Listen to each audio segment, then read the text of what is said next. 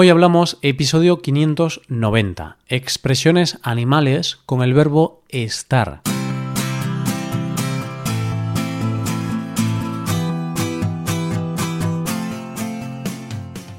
Bienvenido a Hoy Hablamos, el podcast para aprender español cada día. Ya lo sabes, publicamos nuestro podcast de lunes a viernes. Puedes escucharlo en iTunes, en Android o en nuestra página web. Y si quieres ver la transcripción, la hoja de trabajo de cada episodio y disfrutar de muchas otras ventajas, puedes visitar nuestra web hoyhablamos.com. Ahí podrás beneficiarte de cosas como un buscador avanzado de episodios, un lugar en el que votar los temas que te gustaría que se hicieran en el futuro, soporte premium y otras muchas ventajas. Además, si quieres hablar, pasar un rato de diversión y aprender cosas nuevas del español y de España, te damos la oportunidad de tener clases con nosotros vas a poder comprobar que puedes aprender o mejorar tu español como, cuando y donde quieras. Hola, querido oyente, ¿cómo te encuentras? ¿Bien? Espero que sí. Y si no es así, pues coge los auriculares y vete al parque a darte un paseo mientras nos escuchas. Dar un paseo siempre es una buena opción para relajarse y sentirse mejor. Si esto no es posible, si no puedes dejar lo que estés haciendo, pues no sé qué decirte. Sigue escuchándonos con una sonrisa y ya está. Y como ya sabes, para el día de hoy vamos a hablar de algunas expresiones muy animales. En este caso, utilizamos como excusa el verbo estar, al contrario de las expresiones de las que te hablamos en el episodio 585, que utilizamos el verbo ser. Para hoy vamos a practicar con algunas frases como estar como una cabra, estar pez, o estar de un humor de perros. Coge lápiz y papel porque empezamos. Hoy hablamos de expresiones animales con el verbo estar. Antes de nada, me gustaría comentar una cosa.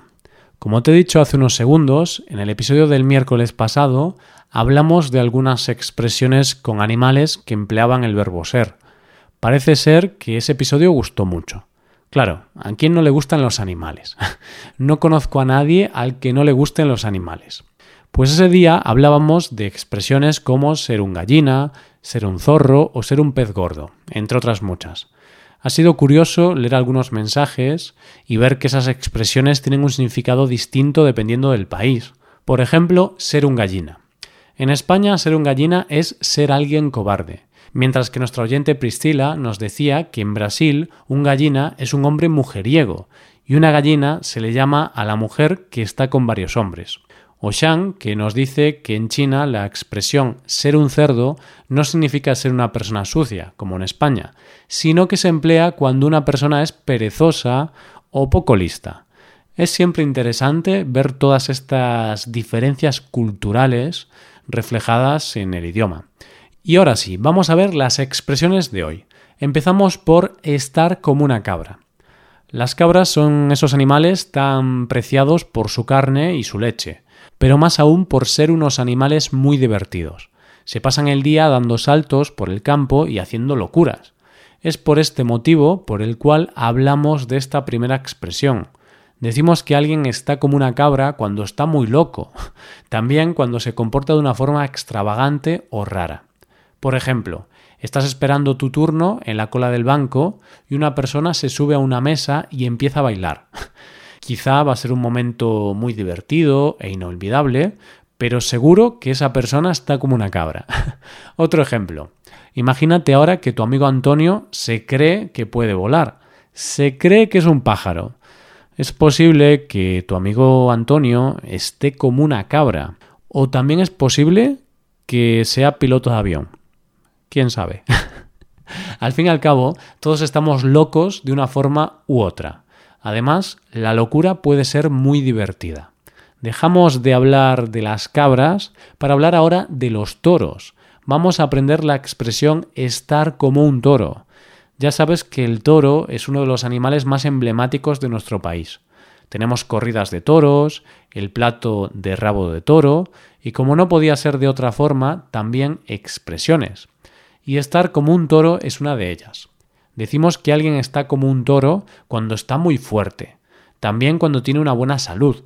Así, si eres una persona fuerte y con buena salud, podemos decir que estás como un toro. Entonces, si por ejemplo tu hermana Marta va cada día al gimnasio, se cuida y no tiene ningún problema de salud, podemos decir que Marta está como un toro. Vamos con otra situación. Te vas a mudar pronto, necesitas ir a vivir a otro lugar por motivos de trabajo. El problema es que tienes muchas cajas y cosas pesadas y no vas a poder hacer la mudanza tú solo, por lo que vas a necesitar la ayuda de algún amigo. Entonces puedes pedir ayuda a alguien de confianza. Eso sí, será necesario que esta persona esté como un toro. De lo contrario, no te va a ayudar, sino que te va a estorbar. Una de las cosas con las que te puedes encontrar en esa mudanza puede ser un acuario. Y en los acuarios hay peces. Y te digo esa cosa tan obvia porque quiero hablarte de los peces. Quiero hablarte de los peces debido a la siguiente expresión del día, estar pez. Cuando decimos que alguien está pez, significa que ignora algo por completo, que no tiene el suficiente conocimiento de lo que se está tratando. Entonces, si estás en tu clase de español y el profesor te pregunta algo que no sabes, desde este momento puedes empezar a utilizar esta expresión. Si hablas del subjuntivo y aún no has empezado a utilizarlo, podrás decir que estás pez en ese tema, es decir, que aún no lo conoces. Piensa ahora en una conversación política. Estás comiendo con tus amigos y tratando distintos temas.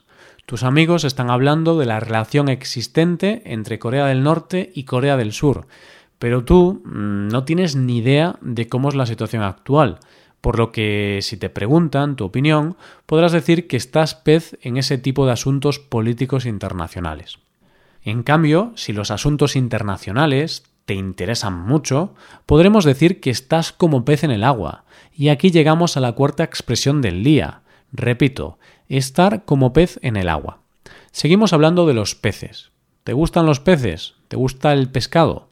Bueno, a mí no me gustan mucho, pero te lo pregunto porque quiero aclararte una cosa. Ya sabes que no es lo mismo pez y pescado. El pez es cuando el animal está vivo. En cambio, el pescado es cuando está muerto, por ejemplo, en nuestro plato.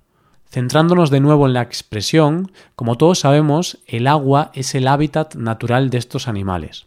Es ahí donde viven tranquilos. No obstante, no viven tan tranquilos fuera del agua. es más, en tan solo unos segundos pueden morir. Pues se dice que alguien está como pez en el agua cuando está muy cómodo en una situación, cuando se encuentra a gusto. Tiene sentido, ¿verdad? Vamos con el ejemplo. A mí me gusta la tecnología. Ya sabes que puedo ser un poco friki con este tipo de cosas. Entonces, cuando hablo de tarjeta gráfica, procesadores, discos duros, y cualquier cosa relacionada con los ordenadores, me siento como pez en el agua. Esperamos que tú también te sientas como pez en el agua escuchando este episodio, es decir, que te encuentres a gusto y estés disfrutando. Lo que está claro es que no queremos que tengas un humor de perros. Y es que esta es la quinta y última expresión de hoy. Te hablo de estar de un humor de perros. Todos sabemos que los perros son los mejores amigos del hombre. Bueno, muchas personas piensan que son los gatos, pero prefiero no meterme en este debate tan peligroso. Vale, bromas aparte, a pesar de que los perros sean unos animales tan afables y cariñosos con los humanos, podemos decir que algunas veces pueden estar de mal humor, pueden ser no tan amigables como siempre. Del carácter de los perros hemos cogido esta expresión para decir que estamos de mal humor, que no tenemos un buen estado de ánimo. Imagínate, te levantas de la cama, vas a prepararte el desayuno y se te derrama el vaso de leche. Después vas a ducharte y te resbalas en la ducha. Tras esto vas a abrir la puerta y no encuentras las llaves de la puerta. En definitiva, tienes un día horrible, por lo que se puede decir que en este caso estar de un humor de perros está justificado. Esperamos que tras escuchar este episodio no estés de un humor de perros, que estés de muy buen humor, pero lamento decirte que aquí llega el final del episodio de hoy. Antes de acabar, me gustaría darte dos consejos. Ya sabes que puedes hacerte suscriptor premium, de esta forma te podrás beneficiar de múltiples ventajas, como la transcripción de los episodios o la posibilidad de practicar con actividades, entre otras cosas. También puedes tomar clases de español con nosotros, con profesores nativos y certificados. Puedes tomarlas a través de Skype o a través de cualquier otra plataforma. Así que ya lo sabes, búscanos en nuestra página web hoyhablamos.com. Muchas gracias por escucharnos. Nos vemos en el episodio de mañana con más noticias en español. Pasa un buen día. Hasta mañana.